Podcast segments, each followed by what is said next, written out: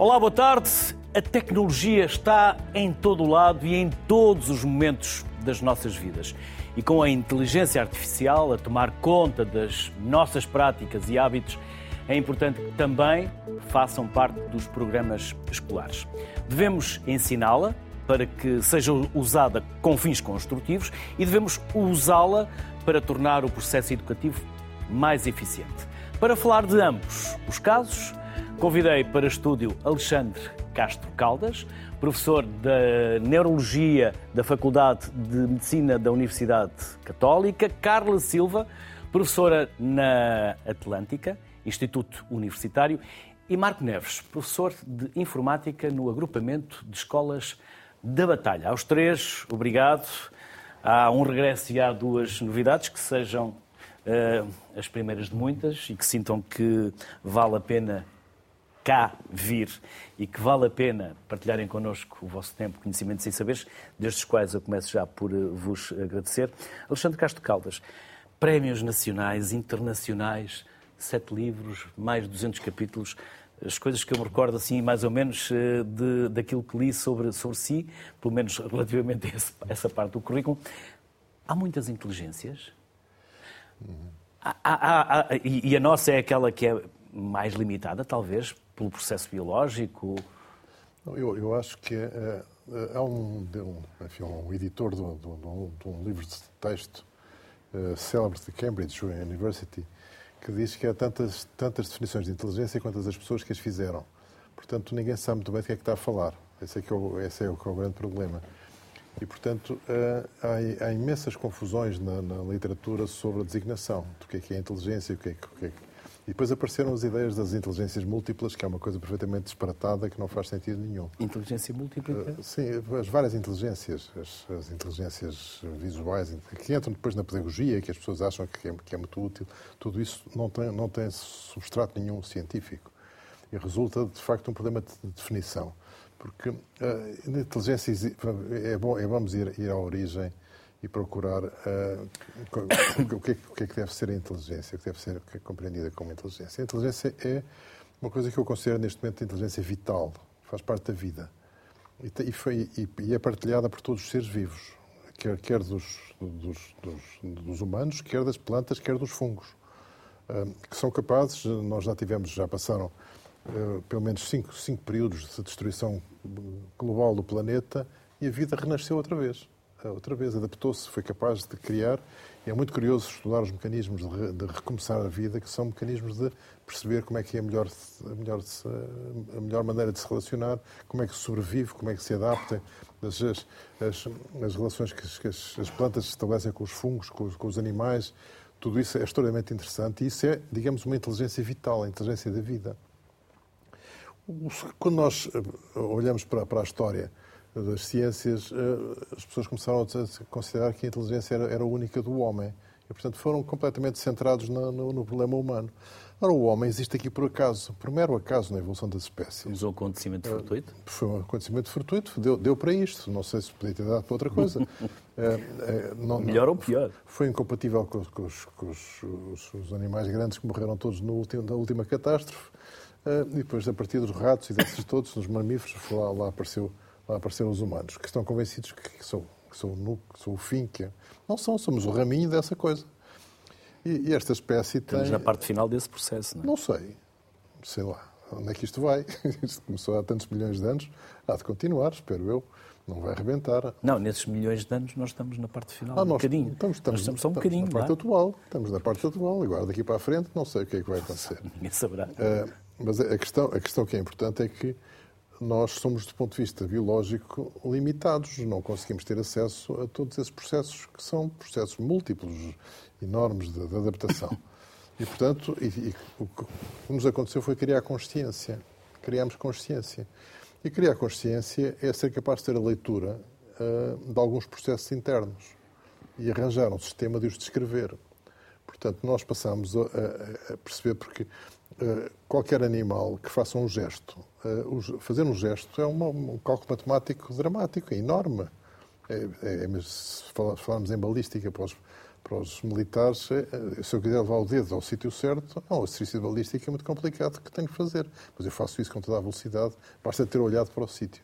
Portanto, isso é um cálculo matemático dramático. Portanto, o nosso cérebro faz isso espontaneamente. E nós, a certa altura, estamos a descobrir o que é que ele está a fazer. E estamos a ser capazes, a ser capazes de fazer a transposição desse conhecimento que é inconsciente para um nível de, de explicitação simbólica, de linguagem ou de, ou de símbolos, uh, ou através de metáforas, para podermos trabalhar sobre ele. E é isso que nós estamos a fazer. Uh, e, portanto, essa, a, a, expressão da inteligência que nós temos é aquilo que nós somos capazes de, de tirar cá de dentro uh, e de, de, olhar para o mundo. Portanto, é uma parcelazinha, provavelmente, do que é, que é a inteligência universal. Portanto, uh, chamar inteligência à inteligência artificial foi um erro de, de, de, origem, porque tudo começou com uma reunião nos Estados Unidos de 12 pessoas que se reuniram e disseram nós 12 somos capazes em seis meses de reproduzir aqui o pensamento humano com a máquina. Isto passou-se em 56, 1956. Uh, e chama, vamos chamar isto de inteligência artificial. Uma das pessoas que, que tempos depois, um dos matemáticos que fazia parte desse grupo, veio dizer, não, isto, uh, nós enganámos, isto não devia ser inteligência artificial, porque nem é sequer inteligência, nem sequer é artificial. E de facto não, é melhor, era melhor chamarmos outra coisa. Mas o marketing já estava feito. Já estava feito. E depois começaram a aparecer, então, várias pessoas que começaram a definir inteligências de várias maneiras. E uma das coisas que surgiu foi alguém que começou a dizer: não, a inteligência compõe-se destas capacidades cognitivas, esta, mais esta, mais esta, no sentido de ter uma psicometria, para poder medir, para perceber quem é que era mais inteligente que o outro, arranjar um teste com o chamado fator G. Uh, e nessa altura começaram a definir áreas. Uh, e eu, lá, eu tinha 50 e tal. Uh, com, com conteúdos dentro do conceito de inteligência. E depois houve alguém que selecionou os mais, os mais marcantes e tal, e depois passou-se a falar de inteligência múltiplas. Depois, o que teve mais sucesso ultimamente foi a inteligência emocional. A inteligência emocional não é inteligência, são emoções. Pronto, ponto final. A inteligência é outra coisa. Não... E, portanto, chama-lhe o que quiser, não podemos voltar atrás. Eu, eu agora tenho, tenho sugerido que, que se aproveite o mesmo IA para lhe chamar instrumento auxiliar. Ou seja, Parece... mais instrumentos do Instru Instrumento auxiliar, é um instrumento auxiliar. E, é, e tem, tem, é, é, tão importante como foi a roda ou a máquina a vapor na, na, evolução da espécie. Porque é transversal, portanto, ocupa uma quantidade de domínios. Uh, e, mas é, é, de facto um instrumento sempre. É um instrumento. Uh, e, portanto, é melhor não lhe chamar inteligência, mas, mas tem que ser, para a gente saber do que é que está a falar. Tá? Essa é mais segura, dizer essa inteligência artificial, a gente sabe do que é que está a falar. Agora, da outra, a gente não sabe lá muito bem. Carla Silva e Marco Neves, merece-vos reflexão, uh, comentário, o que o Alexandre Castelo acaba Sim, de partilhar certeza. connosco. Sim, com certeza. Inteligência é, de facto, um, um tema que é abrangente, não é? E, e, de facto, falarmos sobre inteligência artificial, isto remete-nos para muita coisa, não só para a área neurobiológica, não é? para a área da computação e da algoritmia. Leva-nos depois a pensar as coisas de forma simplista demais. Simplista, sim, e, e, e, de facto é por aí que tem que começar mesmo. Não é? Porque reproduzir o pensamento humano não é, não é fácil. Não é? Um, reproduzir uma inteligência tem que advir uma multiplicidade de processos. Esses processos são processos matemáticos, como, como, e aí concordo, exatamente. O processo de algoritmia é um processo matemático. A inteligência, eu penso que a melhor definição de inteligência é, é a capacidade de adaptação de um ser, seja um ser humano ou um ser vivo. A capacidade que ele tem de, de adaptar às adversidades e, e, e, e assim ter sucesso ter sucesso, conseguir reproduzir, conseguir uh, sobreviver às adversidades. Uma máquina também tem estes processos. Uma máquina, seja ela uma máquina, um hardware, seja um software, uh, tem um processo de inteligência. É um processo que advém um, ehm, conseguir reproduzir não só a automatização, mas depois conseguir aprender com esses processos. E aí sim, nós estamos a falar eh, aquilo que nós falamos e que se entende hoje em dia por inteligência artificial, sim, é verdade. Uh, a inteligência um, é um processo que pode ser imitado, é um, é processo que pode ser mimetizado também. A inteligência no processo computacional é um processo, de, é um processo de algoritmia matemática computacional, seja ele para visualização de dados, seja ele para interpretação, seja para uh, a reprodução dos nossos algoritmos. Quando estamos a falar de um telemóvel, por exemplo, temos telemóveis que, que hoje já reproduzem a nossa face e já conseguem, uh, já conseguem abrir alguns sistemas, alguns processos no próprio telemóvel, só com a identificação da nossa face ou em, uma impressão. Tudo isso são processos matemáticos e são processos muito, muito precisos. Um, quando nós falamos na parte da, da, máquina, a automatização da máquina, já não estamos a falar propriamente em termos de inteligência. São agentes inteligentes, sim, mas muitas vezes uh, confunde-se, na ótica do cotidiano, confunde-se muitas vezes uh, a automatização com, com a inteligência artificial. Inteligência, para, ser um, para ser uma IA, nós temos de ter processos grandes de memória da máquina, processamento da máquina, e temos de ter também uma capacidade de memória. Memória e processamento tem que ter para ser uma IA. Para ser automatização, que é uma máquinas como nós temos e nós vemos, um, são autómatos que atuam com agentes inteligentes o pensamento humano e a inteligência tem, também têm um agente inteligente. Se nós falarmos no, no, no neurónio, por exemplo, os sinais, as sinapses, os códigos que são processados, aliás, não, não nos anos 50, mas sim em 1942, 42, entre 42 e 48, três indivíduos, um matemático, um filósofo e um físico, um, que era físico, não era, era, ele era físico, mas era neurobiólogo, um, que se juntaram para falar, queriam imitar ou tentar reproduzir, uh, pelo menos teoricamente, aquilo que poderia ser chamado mais tarde de um neurónio artificial. Hoje em dia, hoje em dia na algoritmia, eu trabalho processos de rede neural, onde estou a trabalhar e ensino aos meus alunos como construir um neurónio artificial. Aqui o, o colega vai-me dizer o neurónio, vai, vai trabalhar comigo aqui, o que é que é o neurónio, o conceito de neurónio na biologia. Não, mas é, é, posso, um, se, se, se, me autorizar? Sim, podem se complementar. Não, é só, só porque... É, é mais interessante eu, quando se complementam. Eu, eu acho que o, neuro, o, reino do neurónio está em causa, porque uh, o neurónio não é a parte mais importante do sistema nervoso. Uhum. Uh, e, portanto, uh, são 10% das células que nós temos dentro da cabeça. Eh, agora, o neurónio é muito fácil de estudar, porque é uma célula muito nervosa. Se a gente fizer um estímulozinho, aquilo tem uma resposta. Agora, se a gente for estudar as outras células, é difícil de estudar as outras células. E que são uh, muito mais, em muito mais quantidade.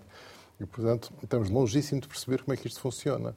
E, portanto, quando uh, eu estou a tentar lembrar-me do, do, do, do, biólogo que estudou isso. Que, o, o, Foi no laboratório de Minsky, no eu sei, Stanford. uh, mas, mas depois houve um português que fez lá a tese de doutoramento, foi lá fazer a tese de doutoramento. Eu lembro, lembro depois da, na, na definição, na, na discussão da tese, que o, o argumento disse, então o senhor inventou o neurónio. uh, mas era com a, com a Booleana que fez todo, todo o trabalho. De, de, de, mas era, era um tema, de facto, mas tem o seu tempo, já lá vai. Sim, sim, lá vai. sim. Isto antes mas, mesmo, antes mas, até mesmo de se fazer o conceito de IA. Já sim, se começa sim. a trabalhar o neurónio, que ele queria ser um neurónio artificial. E acho... Mas, mas não chega, o neurónio sozinho não, não faz sim, nada. Sim, sim, claro. O neurónio sozinho não faz nada, portanto, o cérebro é muito mais, é muito mais complicado que isso. O que, é, o que é mais fascinante para mim neste momento é a cognição 4E que, que neste momento está a ser discutida em termos Significa? Assim, a cognição 4 é perceber a cognição uh, com, com, a mente, com o corpo, com, com, com, o ambiente e com a experiência. Tudo isso misturado, para perceber o que é, que é, o que é, que é esse, esse complexo de, difícil. Uh, esse aqui é, é, é, é, a grande atualidade da, da discussão do, da, da, cognição, perceber o que é que é a cognição. Marco, tem estado muito, muito atento. Sim. E, e, eh, pensativo. E pensativo. O tema é, sem dúvida alguma, muito interessante e muito desafiante. E os momentos que nós vivemos hoje levam a estas discussões altamente vibrantes e nestas hum, dificuldades de encaixar e definir em termos daquilo da questão da inteligência artificial. E, portanto, e, e como referiu, hum, acho que segundo consta na, na, famosa conferência de Dartmouth, em 1956, tiveram vários nomes na mesa, uhum. portanto, para dar aquela base estrutural tecnológica que era para desenvolver e acabou até por ficar um bocadinho por uma questão de lá, vai lá de marketing, que era mais fácil depois, através de financiamento, defini-lo como inteligência artificial. Portanto, é em 56 depois que McCarthy faz a primeira definição em termos de inteligência artificial, que seria licença em ciência e engenharia para estruturar ou para criar máquinas tanto inteligentes. Agora, repare-se bem na colocação aqui da palavra inteligente, quando nós no início do nosso programa estamos com tanta dificuldade em conseguir encontrar essa definição, a de encaixá-la. Aliás, há um, um pequeno livro, um, um artigo de, de, de, dois cientistas, Shannon Luther, chama Definições de Inteligência, que são definições na área da psicologia, definições na área da inteligência artificial e definições de um ponto de vista mais genérico ou comum. Portanto, isso só encontramos mais de 100 definições de inteligência. Ou seja, como é que nós, perante portanto, tudo aquilo que nós vimos, a tecnologia e a capacidade que tem hoje em dia, o que é que nós definimos realmente o que é essa representação de inteligência? Aliás, mesmo pegando nas, nas duas palavras, tanto no inteligente e no artificial, e olhamos, elas são paradoxais. Uhum. Ou seja, aquilo que é inteligente dificilmente será artificial, aquilo que é artificial dificilmente será inteligente. Ou então precisamos aqui de novas definições. Ou algo será uma representação de inteligência, portanto, e como referiu muito bem, que é a tal questão de, de perante um determinado contexto onde eu falhei, portanto, devido à aprendizagem que tinha, e tive a capacidade de adaptá-lo de forma a que tivesse sucesso num outro contexto. Portanto, e tudo isto é muito fascinante, mas chegar aqui a consensos também é extremamente difícil. Uhum. Também quando apareceu a máquina a vapor, ia desaparecer o trabalho. E toda a gente se assustou. Desculpa? São os medos que surgem São os medos. Novas. Estamos aqui também perante um medo desconhecido, de ignorância e de pouca literacia e pouca discussão com esta profundidade, como, por exemplo, hoje aqui estamos a fazer, até também com um cariz filosófico. Aqui, aqui eu acho que, do meu ponto de vista, o, o problema é, é, é, tem alguma identidade com, com, as, com, as, novidades da máquina a vapor, mas tem, tem, tem aqui um problema biológico que eu, eu, eu ponho sempre do lado biológico. Claro, é, porque a máquina a vapor, toda a gente ficou aterrorizada que o comboio ia andar a 30 km a hora, que as pessoas não iam conseguir andar porque era perigosíssimo. Mas demorou muito mais tempo. Demorou muito mais tempo. E, e, e aqui o problema é a adaptação biológica à novidade. E a adaptação biológica à novidade foi fácil, porque passou por ser lenta e tal. Uh, agora, neste momento, uh, é, é, quase de mês, de mês para mês, a adaptação à novidade. E isso, a adaptação biológica é muito mais difícil.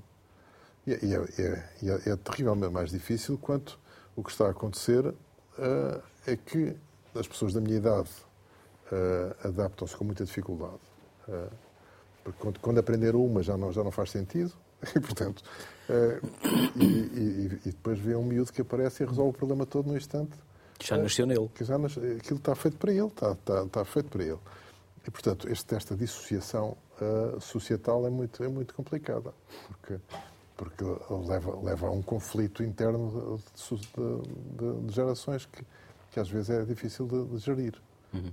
Porque não, não, se pode, não se pode impedir, está, ele está cá, ninguém, não se pode voltar para trás, eh, o, o processo está, está, está, no terreno, não, isto não pode voltar para trás. Portanto, temos, temos, que, temos que viver com isto. Uh, e, portanto, temos que arranjar a maneira de viver com isto o melhor possível. Uh, mas temos que perceber como é que, como é que conseguimos adaptar. Um processo adaptativo é mais lento, é mais, teria que ser muito mais rápido do que está a ser. Sabemos uh, as consequências daquele, daquela carta assinada pelos diversos uh, intervenientes, algumas das mentes mais, mais conhecidas e reconhecidas como ligadas ao desenvolvimento da inteligência artificial. mas quando se diz que, final, que podemos estar a um passo do fim da humanidade, isto assusta. Não assusta tanto como uma máquina a vapor. Já, Ou... já se disse tantas vezes. Era para ser o ano Então na Guerra Fria estivemos sempre ao, era, era para ser, era... ao pé da... O, o, é? Como está a referir o bug do ano 2000, era praticamente era no fim de tudo, não é? Isso, era... Isso é uma questão, de, digamos assim, mais da, da, própria condição humana perante aquilo que é diferente e aquilo que mais nos desafia. Portanto, então, quando os próprios intervenientes nos assustam com os perigos daquilo que estão a desenvolver, o que é que isso significa? E é porquê? Aí, evidentemente, pode haver N fatores é uma trás disso. entre eles? É? Pode, pode haver. Aliás, eu, Porque eu, não, penso não que... se para a investigação. Não, e no campo da parar é a disponibilidade artificial... ou a disponibilização dessa mesma investigação. Mas no mundo que temos hoje em dia, isso é, é não é praticamente, isso é ninguém impossível. agora durante correto. seis meses, ninguém mas vai é que parava? laboratórios Parávamos no mundo ocidental e não parava, por exemplo, na China ou noutros países, ou seja, tudo aquilo que está por trás em termos de investimento.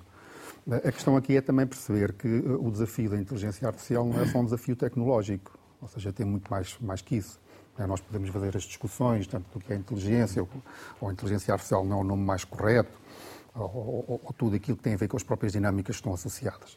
Mas a inteligência artificial, portanto, e já percebemos também aqui que não é, não é algo novo, não é? Temos é o momento chat GPT, 30 de novembro de 2022, que de repente todo o mundo acordou para a inteligência artificial. Ou seja, num curto espaço de tempo tinha, tinha 10 milhões de utilizadores. Ou seja, foi a tecnologia que esteve um maior número tanto de utilizadores no menor eh, tanto espaço de tempo. A questão aqui é... Uma tecnologia que não era propriamente nova. Que esse tecnologia... agregador de palavras já existia, não é? A tecnologia per si não era propriamente nova. Aliás, eh, sei lá, não há propriamente um momento do início da, da inteligência artificial, não é? Sempre houve a demanda do, do, do, ser humano na procura da criação de máquinas, ou que nos substituíssem na força, ou neste momento estamos mais numa componente de substituição cognitiva.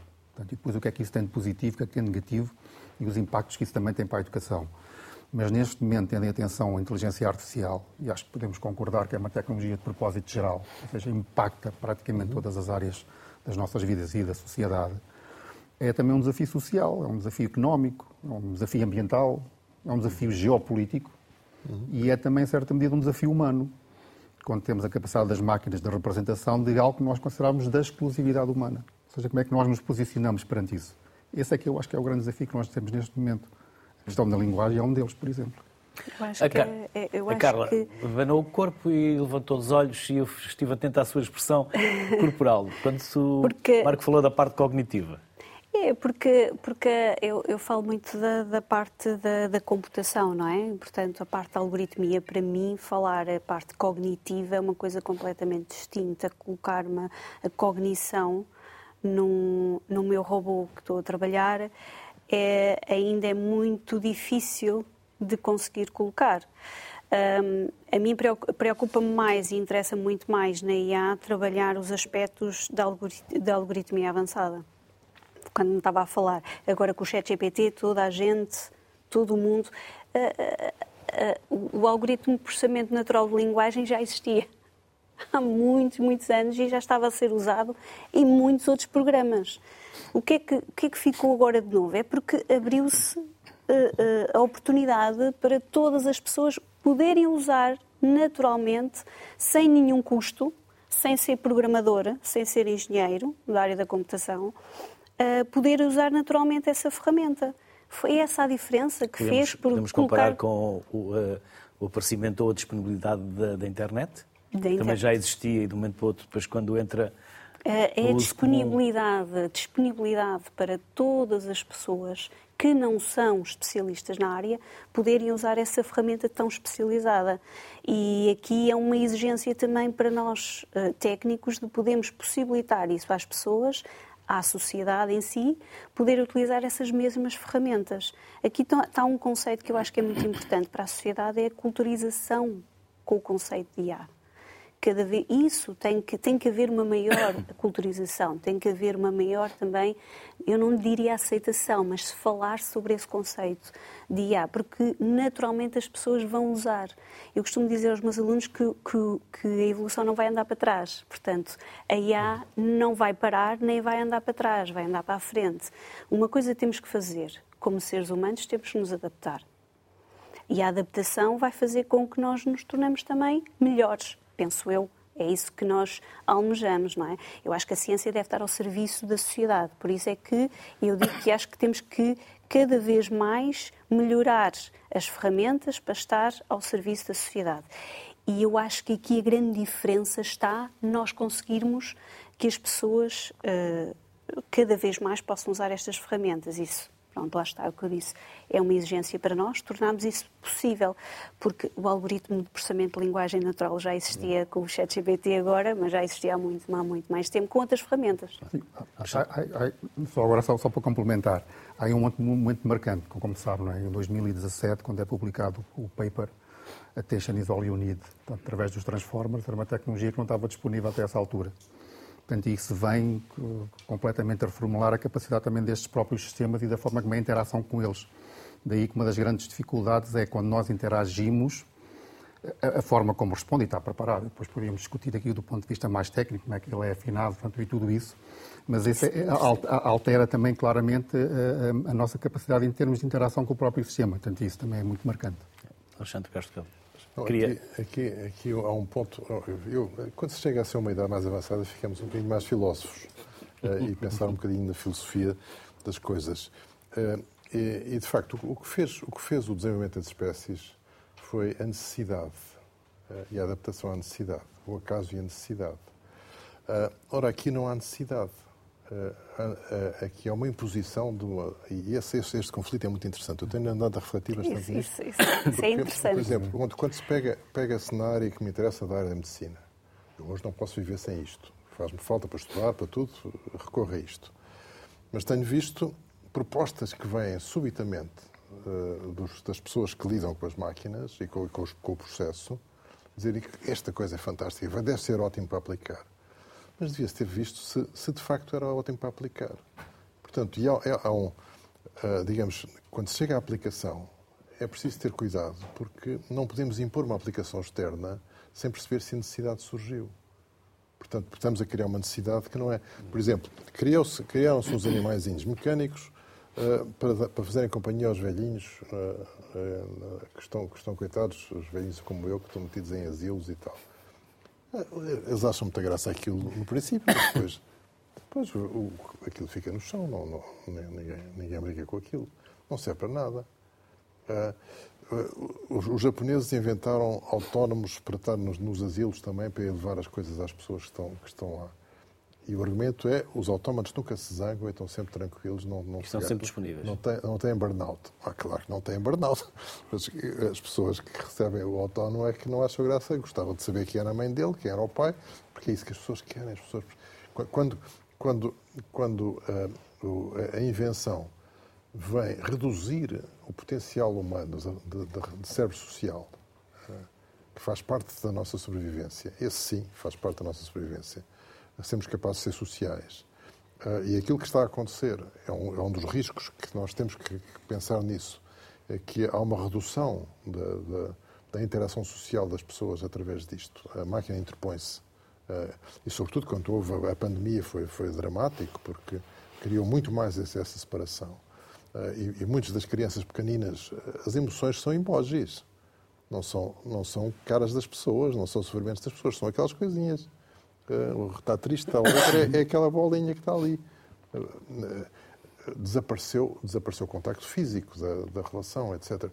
Quando isso começa a acontecer, aí a sociedade é capaz de estar em risco. E, portanto, tem, tem que pensar um bocadinho se, se, se, como é que se deve adaptar ao novo sistema. A acompanhar-nos desde o início está Goretti Marreiros, que é professor da, do Instituto Superior de Engenharia do Porto e presidente da Associação Portuguesa para a Inteligência Artificial. Bem-vinda.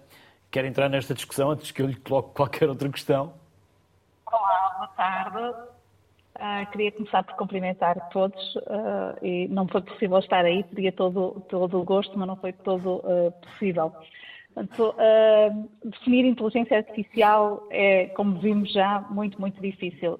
Eu, para baralhar, gosto de um conceito em particular que é a inteligência aumentada, não é? Portanto, o, o o desenvolver uh, técnicos e métodos de inteligência artificial centrados no, no, ser humano, não é? Portanto, eu vejo a colaboração entre os seres humanos e uh, a inteligência artificial. E é isso que eu acredito que, uh, que, que nos vai permitir avançar e que, uh, e que nos vai deixar longe daquela tão temida uh, inteligência artificial que, que vem uh, acabar com, com a espécie, como vocês estavam a referir há pouco. Permita-me perguntar-lhe, nós andamos muito nesta discussão se os alunos devem ou não levar um telemóvel para a sala de aula. não andaremos demasiado básicos na discussão, quando já o mundo e as práticas e a tecnologia Está tudo já tão à frente? Eu acho que eh, eu tenho uma opinião muito, muito pessoal sobre isso, não é? Portanto, nós há uns anos atrás não permitíamos que os alunos levassem ou usassem máquinas de calcular, certo? Com o receio que. Que iam ficar preguiçosos, não é? Que iam ficar preguiçosos, que iam deixar de, de, de fazer contas, se calhar fizeram-se algumas adaptações no próprio ensino da matemática, não é? Portanto, uh, o que é que eu acho importante na, na utilização deste tipo de, uh, de ferramentas? Que, uh, que os docentes, que os professores, que, que os pais, que toda a sociedade aprenda sobre esta tecnologia. E estamos a falar de IA generativa, porque nós já falamos de IA na educação há muitos anos, não é? Uh, com os sistemas tutores inteligentes, desde a década de 80, portanto, não é propriamente uma novidade, uh, mas agora é um, uma realidade que, que, está a preocupar todos. Portanto, o, qual é que é a minha, uh, a minha opinião? É que se nós envolvermos toda a, a comunidade, se capacitarmos as pessoas, portanto, o, os pais, os professores, para perceberem a potencialidade, mas também os riscos e como é que ela deve ser uh, uh, utilizada. Portanto, respondendo à sua questão sobre o telemóvel, uh, depende do tipo de, de, de, de questão, ou melhor, da avaliação que pretender fazer, não é? Portanto, eu acho que nós é que nos temos que, nós docentes, temos que nos readaptar a esta nova realidade. Por exemplo, nas aulas teóricas eu tenho muitos alunos que me pedem para disponibilizar os apontamentos previamente, porque, eles depois vão com o seu iPad e tiram notas no, no, sobre os próprios uh, uh, slides que eu, estou, que eu estou a lecionar. Não vejo qualquer tipo de problema. Mas aquele professor que está habituado e gosta de dar aula de pé, sozinho, com o aluno à frente, sentado e calado, Mas essa já não é a nossa realidade. não. Perdão. Mas não, ainda, encontramos, ainda encontramos muitas, dessas, muitas dessas práticas nas escolas. Ou Eu não? acho que não. Eu acho que não, cada vez menos, porque nós temos que, a, pandemia mostrou-nos o quê? Eu, estou mais familiarizada com o ensino superior, não é? Portanto, nós, eh, durante a pandemia, muitos colegas gravaram vídeos para, eh, para os alunos poderem estudar de forma autónoma, mas nada substitui a interação que nós temos em sala de aula com o aluno. Portanto, se eu for só expor uh, matéria, há muito que se está uh, uh, a perder. E eu acredito que, quando falamos de inteligência artificial, nós temos diferentes, uh, ou eu vejo diferentes vertentes. Nós podemos aprender com ou recorrendo à inteligência artificial, não é? Portanto, e aí os alunos podem uh, usar as técnicas de, de uh, como a IA generativa para, para aprender. As próprias instituições podem incorporar uh, aplicações baseadas em inteligência artificial para otimizar e facilitar algumas questões administrativas. Os professores podem usar inteligência artificial para os ajudar a preparar os seus uh, materiais, uh, incluindo estratégias de gamificação e outras. Nós também podemos usar a inteligência artificial para aprender sobre o processo de aprender, ou seja, como é que os nossos alunos aprendem. E eu posso usar técnicas de uh, modelos computacionais uh, que, baseados num conjunto de dados que são recolhidos, me vão dizer uh, ou me vão dar dicas sobre a forma como um aluno específico está a aprender. Eu posso, evidentemente, usar a inteligência artificial para aprender sobre inteligência artificial, não é? portanto, esta é uma outra questão.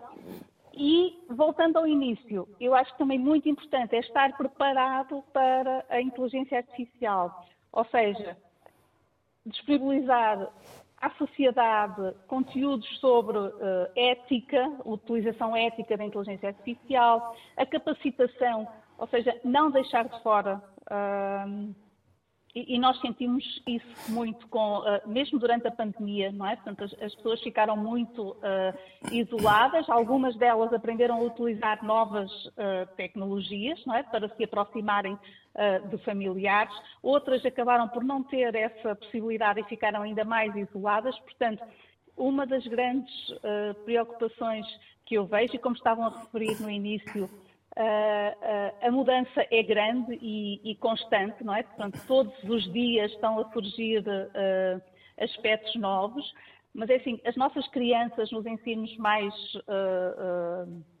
no ensino primário, elas têm acesso a, a, este tipo de tecnologias. Portanto, quando elas fazem uh, uh, os trabalhos, eu já não tenho crianças pequenas, mas imagino quando fazem os trabalhos de casa, se calhar vão ter acesso a este tipo de, de ferramentas. Portanto, é importante que uh, os pais tenham consciência e as possam também alertar para os riscos, para uh, a necessidade de, de, olhar para os resultados que nos são uh, fornecidos com algum espírito crítico, não é? Portanto, ou com muito espírito crítico. Acho que o espírito crítico é uma coisa muito importante no processo de aprendizagem das, das, das nossas crianças, uh, mas que tem grande potencial. Goretti, já voltamos à conversa. Alexandre Castro Caldas. Hoje dava jeito que a saúde tivesse uma aplicação para me tirar a tosse. Uhum. Literalmente só a tosse, não mais do que isso.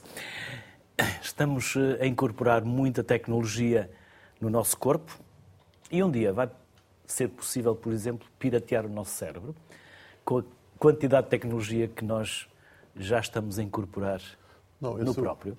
Esse, o, o, domínio o da, brainjacking, por exemplo. O, o, o domínio da, da, da, da, da relação mente-máquina, mente uh, uh, que, que, enfim, que tem, tem, dado origem a uma quantidade de confabulações, uh, é, é, é, não, estamos, estamos longe da fase de dizer aqui está uma máquina que eu vou ver como é que você pensa. O que é que está a pensar? Por enquanto, não, não temos... Ainda não, ainda não é possível lerem o nosso pensamento. Isso, isso já, já, surgiu quando apareceu o primeiro eletroencefalograma, que aparecem aqueles risquinhos no eletroencefalograma. As pessoas dizem, ah, vamos agora decifrar os risquinhos, que isto é o pensamento das pessoas. Bom, uh, houve quem tivesse dito isso na altura. Uh, hoje, uh, nós conseguimos perceber se a pessoa está a usar a visão, se está a usar a audição, se está a usar... Agora, há, há, há, enfim, não, não, não vou aqui falar de muitas experiências, não vale a pena falarmos de exemplos, mas a verdade é que nós conseguimos detectar uh, atuações em, em vários sítios, uh, conseguimos detectar, às vezes, sentimentos primários de, de repulso ou de agrado, coisas desse género, mas uh, a semântica não, não conseguimos, o significado. e uma das coisas curiosas é que, quando. é um estudo que, que eu cito muitas vezes, porque é muito importante, que foi feito com pessoas em coma, que não estavam em coma e não correspondiam, e foi dito, foi dito à pessoa, imagine que está a jogar ténis, ou imagine que está a passear dentro de sua casa, ou a pessoa que está em coma, e o cérebro ativa exatamente da mesma maneira como das outras pessoas. Só que o significado, tudo, a sequência sonora uh, entrou por ali adentro, tuca, tuca, tuca, tuca, e ativou as coisas todas, idêntico, exatamente idêntico. Mas depois onde é que está a compreensão da, da leitura global daquilo? Uh, não, o dente está em coma, portanto não, não faz leitura. Uh, e, portanto, há, o, não, não é fácil chegarmos a isso. Não, não, acho que não, não devemos estar. E, e, não deve ser uma perspectiva. A outra perspectiva, e é, essa aflige-me um pouco, porque já começa a ser feito pelas pessoas. Aflige-me no sentido, no sentido que vai um pouco contra a biologia, que é introduzir uh, chips. chips dentro da cabeça. Uh, o cérebro é um, é um órgão muito equilibrado, é caríssimo, gasta mais energia do que, uh, muito mais do que o resto do corpo. Uh, e, portanto, uh, se nós introduzimos um, uma zona que, lhe dê mais, mais, mais tratamento, ele não consegue, não, o corpo não consegue ter energia suficiente para aquilo. Portanto, vai haver prejuízos noutras áreas, com certeza. É impossível ter tudo a funcionar ao mesmo tempo. Não, não é ilimitado aquela ideia que só, só usamos 10% do cérebro é um disparate, não é nada disso, isso não existe, foi, foi, foi um erro de, de compreensão do, do, do, que foi dito. Uh, e, portanto, o que acontece é que, uh, se, eu, se eu defendo isso muito para, para a reabilitação, por exemplo, em situações em que é útil para a comunicação, para várias coisas, fazer coisas dessas e, e tem havido progressos interessantíssimos nessa comunicação, uh, para a pessoa que não tem que, que não tem, em princípio, nenhum, nenhum, nenhum problema do cérebro, estar a introduzir coisas novas lá dentro, uh, eu não arriscava. Se fosse o meu cérebro, eu não arriscava. Carla, qual é o projeto que desenvolve neste momento e quais os resultados do NPR? Do NPR. O NPIR é um projeto, foi, ele agora já, já terminámos, estamos a iniciar outro, principalmente ligado também à área da saúde. Uh, o NPIR foi um projeto que foi ligado à aplicação da realidade aumentada nas salas de aula, para os professores. Esse projeto estava muito direcionado para os professores de educação física os professores de educação física ensinarem e usarem algumas aplicações para poderem ensinar algumas, algumas, alguns movimentos, alguns processos da educação física, alguns, algumas aplicações que pudessem mostrar aos alunos, pudessem ensinar aos alunos, mesmo à distância, Uh, o formato de algumas posições na educação física, da motricidade, como fazer algum exercício físico. Portanto, e a ideia foi nós possibilitarmos uma, uma, um, no fundo, fazer um estado de arte de todas as aplicações que podem ser movidas, tanto a nível gratuito, uh, implementação, ensinar os professores a usar esses mesmos instrumentos em sala de aula para promover uma melhor uh, adaptação também destas, destas ferramentas em sala de aula. Algumas delas foram muito interessantes, foram aplicadas precisamente com os professores, um, outras foram vistas que não eram tão, tão produtivas, mas foi, acima de tudo, muito interessante ver esta, esta, esta dinâmica grande em, em, cinco parceiros europeus, a forma como foi implementada estas aplicações e a forma como foi usada essas aplicações também pelos professores. E depois o feedback que nós tivemos dos alunos em sala de aula a usar essas aplicações. Uh, nós, no nosso currículo, a nível de educação física, temos, temos um currículo que penso que é no secundário, que hum, que já intervém estímulo da dança, o, o ensinar a dançar. Uh, e temos, tivemos muitas aplicações que ajudaram muitos alunos a perceber alguns movimentos da dança, mas também a, a, ajudaram uh, os professores também a poder ensinar esse tipo de passos, esse tipo de danças. Um, Deixe-me só aqui voltar um bocadinho atrás também, em relação também, este, e pegar aqui neste projeto, mas também falar aqui um bocadinho com, com o professor disse, que para as, para as crianças com necessidades educativas especiais, permita-me dizer que estas aplicações foram fulcrais ah, mesmo. Sim, sem dúvida. Um, e quando nós dizemos, há, há, um, há um.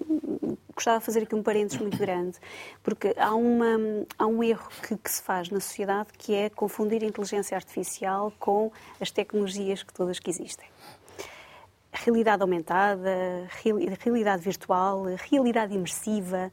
São, são estas três tecnologias que podem não ter IA. Podem não ter inteligência artificial. É? Um, foi isso que eu há pouco lhe disse. Que para ser inteligência, para ser uma IA, temos que ter memória mais uh, processos. Portanto, e isto não são todas as máquinas que fazem.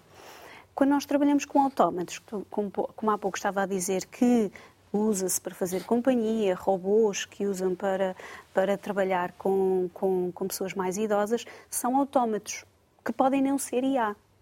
E, e isto é bom, é, é, bom que isto, fique, que isto fique claro, porque a IA, para ser IA, agora, eu posso trabalhar uma IA dentro de um autómato.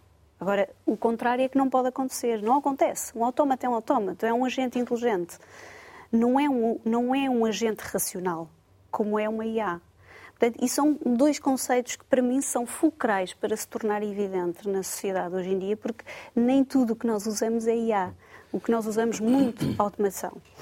E agora revertendo aqui nas aplicações, porque estas aplicações são fundamentais e foram fundamentais para colocar crianças com necessidades educativas especiais a trabalhar estes, estes processos, principalmente na educação física tivemos professores que me disseram que não trabalhavam com estas crianças tão bem, que nunca tinham trabalhado, nunca tinham tido respostas tão boas, que de facto estas crianças a conseguir cumprir algumas, alguns, alguns exercícios não faziam.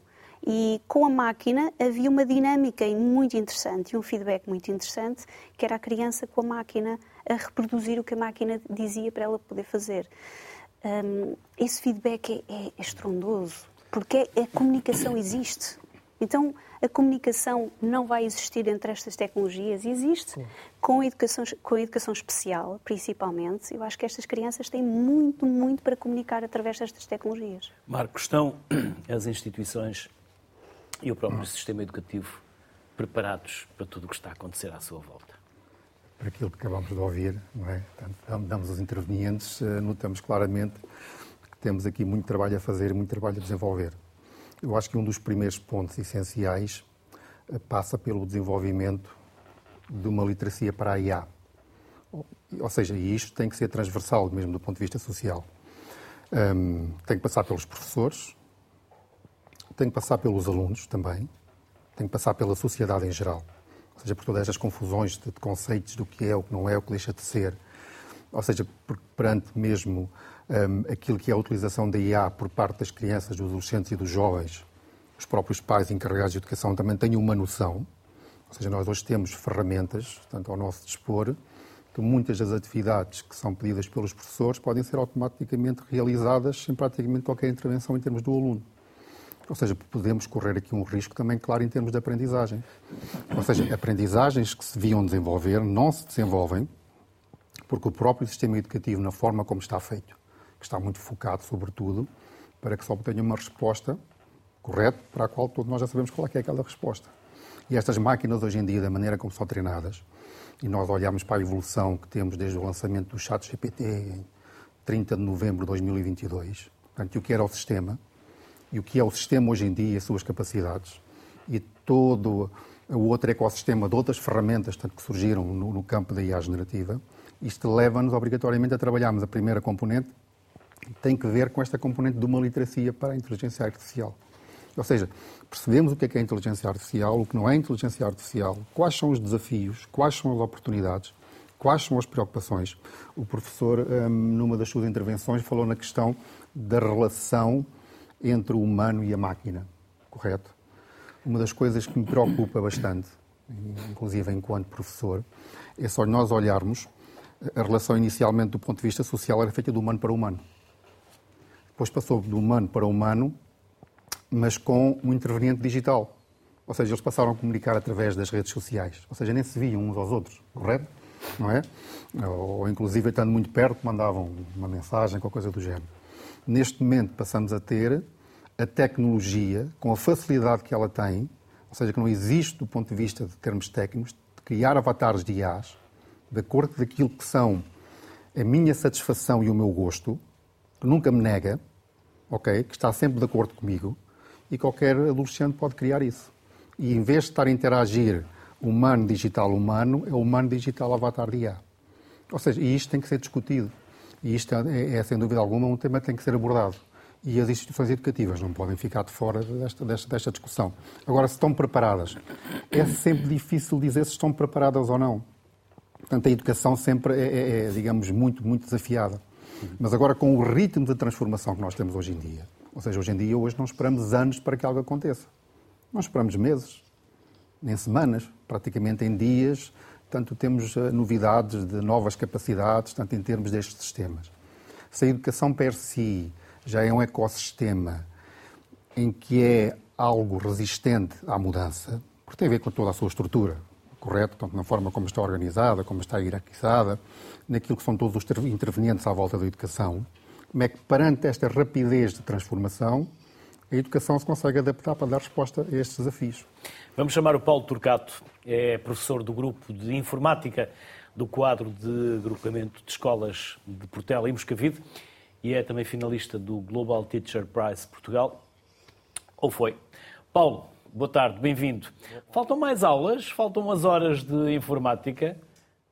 É assim, é, como o Marco, o meu amigo Marco costuma dizer, nós temos uma, um ACDC antes do chat GPT e depois do chat GPT.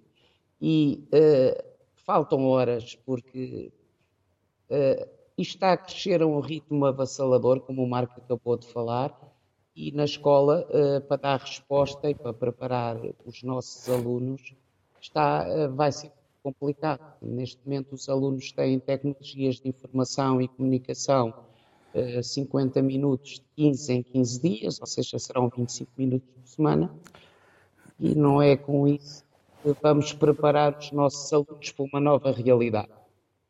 Enquanto, enquanto nós, professores, aí temos outro problema que é. Vocês estão motivados, Paulo? É assim, eu pessoalmente estou, não é? Agora, eh, eu tenho colegas que, de certeza que não estão, que dá trabalho, que vem mexer com qualquer coisa eh, que já estava muito consolidado, porque de facto uh, o que acaba por acontecer é eu estava habituado a preparar a minha atividade de uma maneira, a pedir determinados trabalhos de avaliação, etc. E, como o Marco disse há pouco, o chat GPT, se eu fizer uma pergunta, ele responde e uh, os alunos podem começar a estar enganados e temos que sensibilizar os alunos. É por isso que, no meu caso, eu estou a começar uh, nas idades mais jovens, aproveitando as linguagens visuais, a tentar que os alunos percebam o que é a inteligência artificial, o machine learning, e a fazer projetos interdisciplinares com recurso à programação visual e são os alunos que treinam os modelos.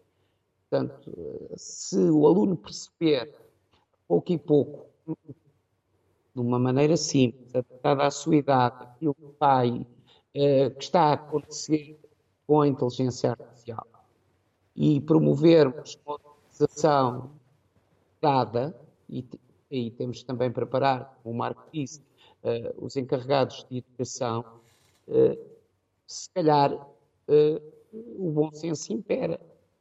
Eu fiz há pouco, logo no início, experimentei outra vez esta semana, escrever um artigo sobre este assunto. Eu pedi ao chat GPT uma apresentação sobre robótica educativa, disse que tinha que fazer e o que é que ele dizia. E achei graça porque a resposta que me deu foi uh, uma apresentação em PowerPoint, sim, não tinha um único conteúdo, só dizia o que é que eu tinha que abordar em cada parte da apresentação. Neste caso é uma coisa útil para os alunos. Os alunos normalmente nestas circunstâncias têm um bocado de dificuldade em estruturar e organizar as apresentações. Portanto, de facto, é útil, a mudança na prática educativa vai ter que acontecer para nos adaptarmos a isso. O processo avaliativo e o processo, uh, digamos, uh, sala de aula vai ter que ser mudado. e vai ter que ser adaptado. Isso exige tempo, exige formação de professor, exige mais tempo de lecionação para poder preparar convenientemente os alunos e exige planificar muitas atividades para promover, digamos, o bom senso na utilização por parte do. E é isso que nós tentamos ali na escola Paulo, fazer. Um, um, um exemplo de, de, Porque sei que tem vários exemplos. Uh, é assim. Uh, os últimos três coisas que pedi aos alunos foram coisas simples Portanto, eles treinaram, treinaram a máquina para reconhecer as, a escala dos indicadores de pH universal. O indicador universal uh, é de 1, de 1 a 14 e, portanto, eles treinaram a máquina para reconhecer as coisas todas. E depois uh, usaram as fitinhas em várias soluções e comprovaram através da webcam, por exemplo, que, uh, qual era a cor e viram se a máquina respondia convenientemente. Fizemos uma visita ao estuário do Tejo, que é aqui perto. Eh, cada grupo tratou uma ou duas aves existentes no estuário do Tejo, fotografou, foi treinado um modelo machine learning com as aves e quando, pessoa, e quando aparecia no ecrã de imagem, o programa reconhecia qual era a ave e dava a identidade que eles fizeram da ave. Podemos articular isso com a matemática. Eles podem modelar em 3D sólidos, imprimir, com o sólido à frente da webcam, treinar o modelo uh, para ele reconhecer os vários sólidos e quando eles mostram o sólido, o sistema, o programa vai dar aos alunos uh, qual é o sólido, informações sobre o sólido e se a pessoa quiser calcular a superfície total, o volume, vai fazer.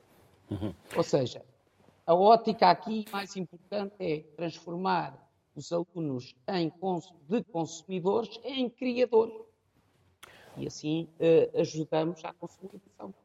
Já voltamos à conversa, Paulo, até porque, na verdade, nós temos cinco minutos. Eu gostava de distribuir estes cinco minutos, um minuto por cada um, uh, para vocês dizerem aquilo que gostariam de ter dito e eu, pela minha incompetência, ainda não vos tenha perguntado, uh, ou então uma súmula ou um resumo daquilo que aqui uh, dissemos. Alexandre Castro Caldas, começo por si. Gasta esse minuto naquilo que achar que é mais importante. Não, não, eu, eu acho que é muito difícil encontrar um tema, um tema fundamental para, para chamar a atenção, mas eu acho que foram ditas aqui coisas muito importantes. E, sobretudo, eu acho que talvez o ponto mais importante para sair daqui desta sessão deve ser o desafio que é posto aos professores porque esse é que é o verdadeiro, é o, verdadeiro problema, porque eh, é uma competição muito, muito difícil, eh, porque, de facto, o ensino tem que ser repensado. Mas quando nós assistimos aos problemas que está a ver com professores neste momento, que têm a ver com a vida deles, como é que ainda, ainda querem agora que, é, como é que querem agora ainda que os professores possam eles deviam, os professores deviam estar Paulo, neste, qual é a motivação Sim, qual é a motivação? Eles deviam estar neste momento era empenhados em perceber como é que, qual é que é o futuro da educação e não, não pensar qual é que é o futuro da família deles, porque é sempre mais importante. É importante, é, atual. Esse, esse tem que estar resolvido. Portanto, eu, eu acho que esse é que deve sair daqui um apelo um apelo a que se compreenda que a batalha dos professores, e sobretudo os professores das primeiras idades, porque isto, isto tem a ver com as primeiras idades. Primeiras idades. Eu, eu, tenho dito que, que é fácil ser professor universitário, não custa nada. É muito mais difícil ser professor do ensino primário ou, do, ou, dos primeiros anos de vida. Uhum. Eu tenho, tenho a felicidade de ser universitário. Eu comungo, da, eu comungo da mesma opinião. Acho que é muito difícil ser professor uh, de crianças mais pequenas, porque é aí que se dá os basilares, é, é a base, os alicerces da educação. Agora, permita-me dizer que realmente os professores estão numa situação que uh, têm que repensar como é que é a educação de que forma é que isto está a mudar tão, de uma forma tão dinâmica? Porque são eles que têm, têm que procurar formação especializada ou é a própria formação do Ministério que tem que mudar aos professores? Uhum.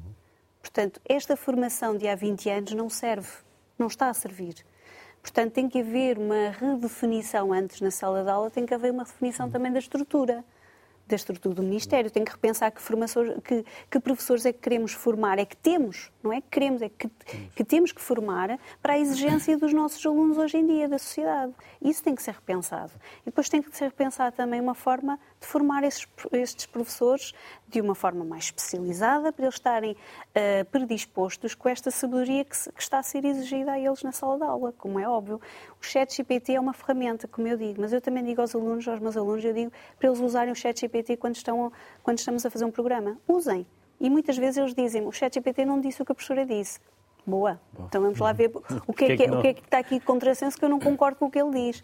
Nem tudo o que o chat GPT diz está de forma correta é, é, a máquina que não está a dizer de forma correta ou são eles que não estão a perguntar o que é, o que é a pergunta-chave? Porque a ciência não é tão importante a resposta, é mais importante a pergunta. É, é sempre o que eu acho que costuma-se dizer e, e, que eu costumo dizer aos alunos. Eu acho que em sala de aula isso é fundamental e, e na educação é primordial. Marco. Um conjunto de pontos, portanto, e de uma forma muito resumida, tanto, que foram já aqui tanto, hum, digamos, hum, apontados que têm a ver com essa questão mais uma vez, o apoio aos professores portanto, é essencial. Okay, por toda aquela contextualização que já foi feita, tanto hoje em dia, daquilo que é a vida de um professor, perante um desafio tão complexo, tem que haver estruturas de apoio. Eu considero, por exemplo, que nas, nas escolas já havia de haver equipas de apoio específicas, constituídas, de forma que olhassem para estas temáticas da IA generativa e os desafios que são colocados e que pudessem ajudar os, os professores numa estrutura de comunidades de prática, por exemplo. Outra questão tem que ver é que o professor, se não tiver apoio, esse apoio e suporte, portanto, e eu sou professor do, do, do ensino secundário, um, é a necessidade que há da garantia do manter da confiança na relação pedagógica professor-aluno. Porque a partir do momento em que há uma ferramenta como o chat GPT, isto leva-nos a outras questões, que é, por exemplo, também a divisão que pode ser criada no âmbito da IA, quem tem acesso aos melhores modelos que são pagos e aqueles que não têm acesso aos melhores modelos tanto que não são pagos. Essa é outra questão também importantíssima que poderíamos ter discutido aqui. Mas a partir do momento em que um professor recebe, sei lá, 20 trabalhos e começa a desconfiar que não foram feitos pelo aluno, mas foram feitos pelo chat GPT. E, e o princípio é muito básico. Ou seja, se o chat GPT responde àquela atividade que foi pedida sem intervenção do aluno, a culpa não está no aluno nem no chat GPT, estará possivelmente na, na, na atividade. Mas, mas, mas, como é que o professor passa a fazer? Passa a confrontar cada um dos alunos perante aquilo e quebra-se a confiança da relação pedagógica? Então depois onde é que acontece a aprendizagem? Onde é que está a motivação, onde é que está o contexto. Portanto, há aqui inúmeras questões. Uhum. Tem que haver, tem que haver uma defesa quase do Sim, trabalho, uma defesa do trabalho do aluno, não é? Sim, tem que defender mas, o trabalho. Mas, mas, isso depois não funciona, não é? Portanto, e, e, aquela tecnologia vai fazer parte da vida deles. Claro. Portanto, e, e, cada vez vai, vai, vai, avançar mais. Por isso é que, principalmente, e há aqui uma outra componente que nós não discutimos, que é a componente da ética. Ou seja, que nem sequer chegamos a abordar, não que é outra, outra questão extremamente importante. Uh, em, sim, muito, muito resumidamente, uh, a inteligência artificial tem o potencial para gerar mudanças na forma como nós aprendemos e como nós ensinamos. É? Portanto, tem uma grande vantagem que nós também não falamos, que é a democratização do ensino. Com a IA, nós podemos levar uh, as aprendizagens a zonas geográficas mais, mais, mais longe, não é? Que não, que não teriam acesso a esses conteúdos. Uh, o que é que é importante? Uh, se vai mudar a forma como nós ensinamos e como nós aprendemos, a questão da capacitação é extremamente importante, não é? Portanto, há bocadinho os colegas estavam a falar de uh, ensinar a fazer as perguntas corretas, não é? Portanto, agora nós temos um termo muito, como o chat GPT também está igualmente na moda, que é a engenharia de prompt, não é? Portanto, a engenharia de saber fazer as, as questões de forma correta, de perguntar claramente uh, ao modelo de linguagem uh, o que nós queremos, portanto, de dar os inputs uh, corretos. outra questão também que deve ir para os níveis de ensino cada vez mais,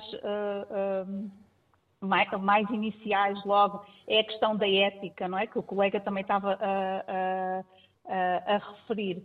E depois toda uma questão que tem que ser repensada e transmitida à, à, sociedade, que é como é que a inteligência artificial vai alterar uh, a dinâmica da, da sociedade. Isso tem que ser uh, repensado e transversal uh, a várias áreas, desde a redistribuição de, de, de rendimentos, que, como é que a inteligência artificial não pode deixar para trás os, os, os mais desfavorecidos, Portanto, todas essas questões têm que ser uh, repensadas, não só no ensino, mas na sociedade uh, em geral. Paulo, num minuto no máximo, por favor, que já, já, já queimamos dois. Uh, é assim, falou-se aqui nos professores, mas não nos podemos esquecer da formação inicial de professores. É? Eu sou professor cooperante com mestrado em ensino de informática do Instituto de Educação e, portanto, os currículos na formação inicial também já devem começar a prever estas temáticas, que afinal da contas os professores que vão sair desses cursos uh, vão trabalhar com geração futura e vão ter que se confrontar com isto. Se calhar a introdução dos currículos da formação inicial era importante. Em relação aos nossos alunos, eh, pode ser uma boa maneira, como a professora disse, trabalhar a objetividade na, nos pedidos que fazem, podem ajudar os alunos a, a, a não divagar, digamos, entre e por outro lado, uh, acho que é extremamente importante, eu acho que isso vai ser fundamental, a mudança na prática que isto vai exigir, as metodologias e o processo avaliativo, os trabalhos que vão seguir, eu acho que isso vai ser fundamental. Obrigado aos cinco pelos enormes contributos que nos deixaram. Obrigado pela simpatia que tiveram em estar connosco. E, na prática, talvez eu possa concluir que importante, importante é termos professores com o pé na terra e outro nas estrelas. Bem-ajam. Muito obrigado. Saúde e até amanhã.